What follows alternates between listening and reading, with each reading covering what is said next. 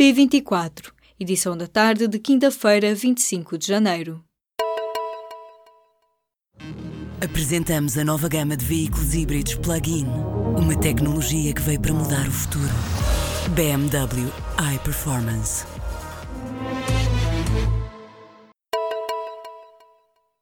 O relógio do apocalipse voltou a ser acertado e está a dois minutos do fim.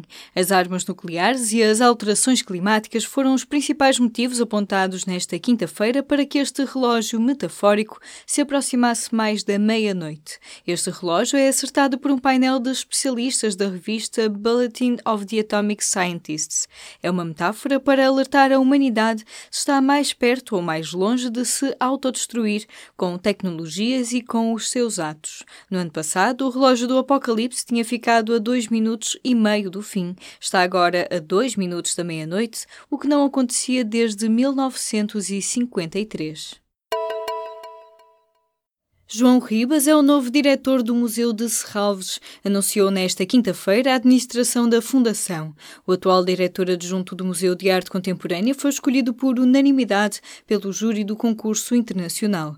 João Ribas, de 38 anos, chegou a Serralves há quatro anos pela mão da antiga diretora Suzanne Cotter, que esteve cinco anos no cargo. O Museu de Serralves, no Porto, é um dos mais prestigiados museus nacionais, que celebra 20 anos em 2019.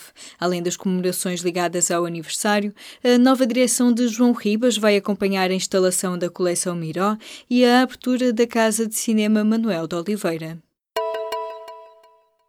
O Partido dos Trabalhadores no Brasil reafirma nesta quinta-feira que Lula da Silva será candidato às eleições presidenciais deste ano. Um dia após a condenação em segunda instância do antigo presidente, a senadora Gleisi Hoffmann, presidente do partido, afirmou que o PT está a lançar a pré-candidatura de Lula da Silva à presidência do Brasil. Na quarta-feira, a condenação de Lula por crimes de corrupção passiva e lavagem de dinheiro foi confirmada por um coletivo de três juízes. Os magistrados pediram ainda ainda um aumento da pena de prisão do antigo presidente brasileiro para 12 anos. Em comunicado, o Partido dos Trabalhadores diz que vai lutar em defesa da democracia em todas as instâncias, na justiça e principalmente nas ruas. O governo autorizou a reabertura da discoteca Urban Beach em Lisboa. O Ministério da Administração Interna confirmou ao público nesta quinta-feira que a ordem de encerramento determinada em novembro foi levantada na quarta-feira. A decisão já foi comunicada ao Conselho de Administração da discoteca Lisboeta. A Urban Beach tinha sido encerrada devido a episódios de violência da parte dos seguranças do espaço. O Portal das Finanças registrou problemas na quarta-feira e durante a manhã desta quinta-feira na área do IRS, impedindo de consultar e comunicar o agregado familiar. O erro já está a ser solucionado por técnicos do fisco e espera-se que a falha esteja resolvida até sexta-feira ou durante o fim de semana.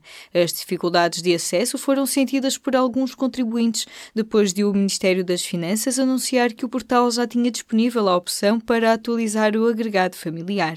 Apenas os contribuintes cuja situação pessoal e familiar se tenha alterado em 2017 precisam fazer esta atualização. O prazo termina a 15 de fevereiro. A Venezuela expulsou do país o embaixador espanhol em Caracas. O governo venezuelano declarou nesta quinta-feira Jesus Silva Fernandes como persona non grata e alega haver contínuas agressões e recorrentes atos de ingerência nos assuntos internos do país. Caracas acusa ainda o governo espanhol de seguir instruções dos Estados Unidos e de ter uma desesperante nostalgia colonial. O rio Tejo voltou a correr castanho e a ficar coberto com um manto de espuma na zona de Abrantes, em Santarém. A causa é a mesma de sempre: as matérias que são despejadas no rio a partir de Vila Velha de Rodão, no distrito de Castelo Branco.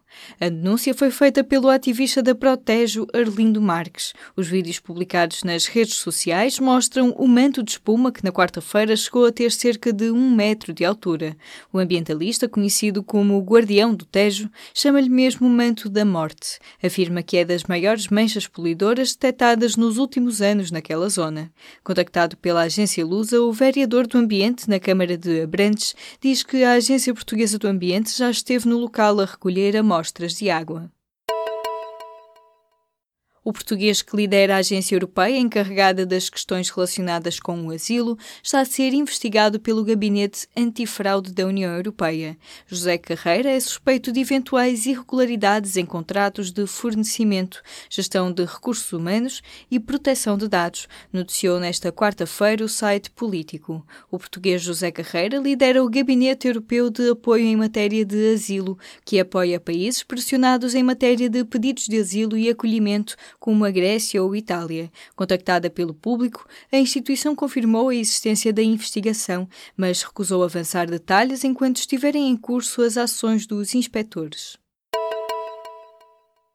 O subsídio de doença e o rendimento social de inserção oferecidos pela Segurança Social Portuguesa são insuficientes, acusa o Conselho da Europa. O relatório de avaliação do desempenho de Portugal mostra que o país está em incumprimento da Carta Social Europeia em cinco áreas, entre os 19 compromissos assumidos. Além dos níveis baixos de apoio social, o Conselho da Europa critica a falta de controle da segurança no trabalho e o tratamento desigual dado pela Segurança Social a pessoas de outros países.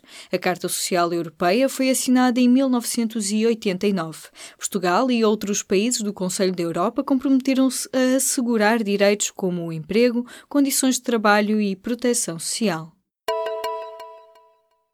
Oprah Winfrey não está interessada em ser presidente dos Estados Unidos. O discurso sobre a igualdade de género nos Globos de Ouro há poucas semanas fez com que muitos norte-americanos quisessem ver a apresentadora na Casa Branca, mas Oprah esclarece que não é algo que lhe interesse. As declarações fazem parte de uma entrevista que vai ser publicada pela revista InStyle, a qual Oprah responde que não tem ADN para isso.